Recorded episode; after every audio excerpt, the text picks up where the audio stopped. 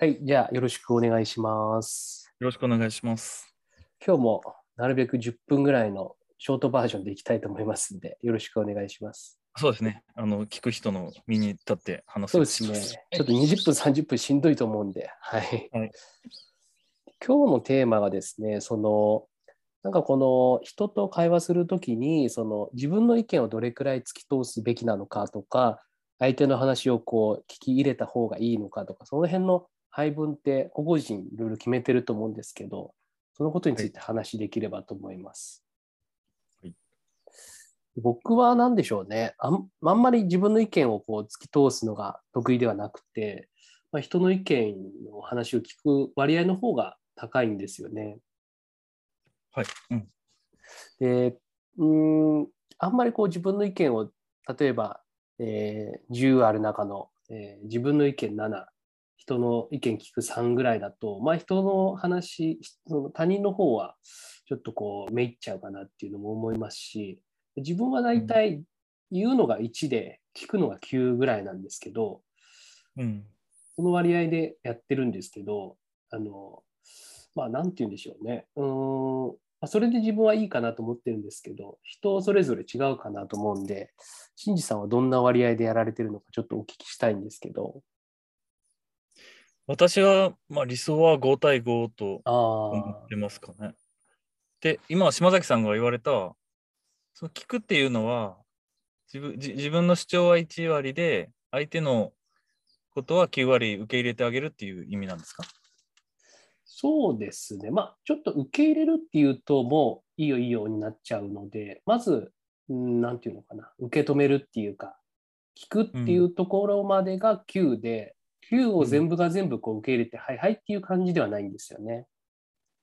ああ、なるほど。聞くっていうのは、あくまでもまず聞いて、内容を聞いてあげるってことですね。うん、そうですね。で、なんだろうな。例えばこう、まあ、いろいろその他人がその自分に話をしてくるパターンってもう何種類もあると思うんですよね。うん、うん。例えば、なんかこう、こう、もやもやを整理したいからとりあえず話すっていう場合もあるでしょうし、その相談したいっていう結構ちゃんとその聞聞か聞いておかないと答えられないようなあの、うん話もありますし、それによってちょっと変わってくるかなと思うんですよね。ああ、なるほど。例えば、あの、相手の方が何かをこう依頼してくるときは、はいはいはい。こんな感じですか、依頼、いや、それすごい最近実は考えてて、そのはいちょっとその仕事の話じゃなくて家庭の話なんですけど、はい。例えば子供がこれ何かしてほしいんだけどってよく言ってくるじゃないですか、親に対して。そうですね。うんで、それをどう自分は対処してるかなっていうと、まあ結構やってるんですよね。分かったって言ってやってるんですけど、全部が全部聞いちゃうと自分の体力消費しちゃうから、そこら辺の塩梅が難しいなと今、結構こう試行錯誤してるような段階なんですよね。なるほど。子供の、それは子供のをフルに相手しちゃうと、それは体力持たないですよね。持たないし、その子供からの依頼っていう形式にも、その強弱があるかなっていうふうに思っていて、その、うん。これや、なんかその、なんか松竹梅みたいな感じで、一番低いのが、例えば、おあの学校、小学校とかでいう先生、トイレっていうのがあると思うんですけど、それはもうトイレ、なんかちょっとその、おしっこしたいみたいな気持ちをただ吐露してるだけっていう段階と、トイレうん。行きたいからちょっと授業中ですけど行っていいですかっていう、そこまでの具体的な行動まで落とし込めてる中段階と、先生トイレみたいな感じで、もうもう感情がボロに出ちゃって、もう急ですっていうのすごい、依頼というかもう主張みたいなぐらいまで言ってるパターンとか、いろいろその強弱ってあると思うんですよね。そうですね、子供の、はい、場合。はい。だからそれによってもその自分がどこまで反応するかっていう、えー決める物差しにはその強弱ってなるかなとは思うんですよね。なるほど。じゃあ、例えば、その子供が、なんか緊急でこれは絶対やらなきゃいけないみたいだと受け入れてやってあげるけど、えーなんかあんまり必要なさそうな、どっちかよくわかんないような、やりたいのかやりたいのか、やりたくないのかわかんないようなことならやめておくみたいな感じですか？そうですね。そういうのは、うんうんって言ってるけど、実はあんま聞いてないみたいな。あんま全部真面目にやっちゃうと自分が疲れちゃうので。ああ、なるほど、なるほど。うん。だから、そういうふうに、なんだろうな、相手のその話を聞くっていう今、話にフォーカスしてますけど、その聞く割合の中でも、あの、き本当にちゃんと聞いてるところと、結構流しちゃってる部分っていう、そのグラデーションはある気がしますね。ああ、9割聞く中にもうん流しとうんうん じっくり聞き聞きの違いがあるってことですね。そうですね。それで、その残りの1割はどういうふうにやってるかっていう話になると、やっぱりうん。こう、わ僕はこう思うっていうのがこう話を聞いてると、僕の場合はこうムクムクとこう自分の考えみたいなものが出てくるので、それをこううん我慢するとやっぱ自分の中でも溜めちゃうことになるので、まあこう思うよみたいな感じでちょっと添えるぐらいの気持ちで出すようにはしてるんですよね。うん。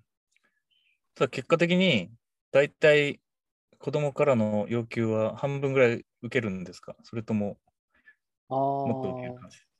まあ、確かに半分ぐらいはやってあげるみたいな感覚ではありますね。ああ、なるほど。子供側から見たら半分は要求通ってる感じなんですね。確かに、うん、多分そんな感じだと思いますけど、さっきのその、新次さんの5対5っていう話あったじゃないですか。はいはい。それはもう、5っていうのは、さっきの僕みたいに、その、は話を聞く5っていうのは、ちゃんと受け入れるっていうことなのか、それとも話を、まずは受け止めるみたいな感じなのか、それは、その5の中はどうなってるんですかね？あ、私が言ってる 5, 5対5は話を聞くとかじゃなくて、うん、うん。えーお互いに主張していることは半分ずつやりましょうと。まあ、し主張が合わなかった場合もちろんですけど、あ合えばそれは同じことやればいいんで、10対10でいいんですけど、お互いに合わなければ、お互いに半分ずつ譲って半分ずつ取りましょうというのが理想と思ってます。で、その、けど、はいはい。いいですか？けど、はい。ちょっとこのテーマを考えて少し考えてですね、私理想は5対5って言ってるけど、本当に5対5かなと思ったら、うん。全然5対5じゃないなということに気がつきました。では、じ実態は？えっとですね、最初に話を始めたときは9対1ぐらいで、自分は1割でいいやと、相手に譲ろうってしてるんですよ。ええ自分の行動を振り返ってみると。うん。なんかこう相手が喜んでくれるならそれでいいやと。で、だんだん物事が進んでいくと、逆に1対9ぐらいで自分が9割に欲しいっていうふうに途中で変わって、変わってくるんですよね。それは結構19から91って結構ドラスティックな変わり方ですね。そうです。結局だから5対5なんか全然違って、全部譲るか、全部取るか、まあ1対9って言ってますけど、0, 0対10って言ってもまあいいいいのかもしれないです。でも19から91になったら、平均したら55になるって感じなんですね。まあ、平均っていうかなんか、その心情の変化であのか変わってくるんだなっていうのがちょっと発見でした。そのうん。最初はいいんですよ。最初は相手が喜んでくれると思って。でも、それを与えた後に、相手が喜ばずに、そんなの当たり前みたいな態度をしてくるわけです。まあ、相手からしたらそうですよね。別に、すすごいやってくれてる感は特にないから。うん。で、なんかそれに不満を持って、もうそれならじゃあこっちの主張を通すみたいな風に私が変わって、で、相手はそのギャップについていけずに、揉め事が大きくなるというパターンだなという気がつきました。難しいですよね、そのギブのかけ方みたいな、比重みたいなところって。ギブっていうか、そうですね、自己主張、自分の主張をどこまで通すかって難しいですね。そうなんですよね。だから、この話ってその自分の意見とか相手の意見どう、えーまあ言ったりあの引き止める、受け入れるかみたいな話ですけど、なんかいろいろちょっとまだなんて言うんだろう、ふあの風呂敷が広いっていうか、漠然としてるっていうか、僕だったらなんかね、その聞き入れる中でもいろいろグラデグラデーションがあるっていう話でしたし、清水さんの場合だったら、相手と自分っていうその観点に立った時にその時間軸で変わっていく気持ちみたいな、気持ちの変化みたいなところを着目されてましたし、うんちょっとそういったなんか違いが今あったかなっていうふうにちょっと思いました。そうですね。多分人それぞれちょっと違うんでしょうね、きっと。調整の方法というか。ちょっとその人それぞれが今日は聞きたかったので、はい。ちょっと今ね、なんて言うんだろう。僕と新次さんでちょっと考え方違ったので、そこちょっと面白いかなという感じで、これで今で10分なので、あっという間ですね。はい。はいでそんな感じで、また結論は人それぞれということでしたが、ありがとうございました。はいありがとうございました。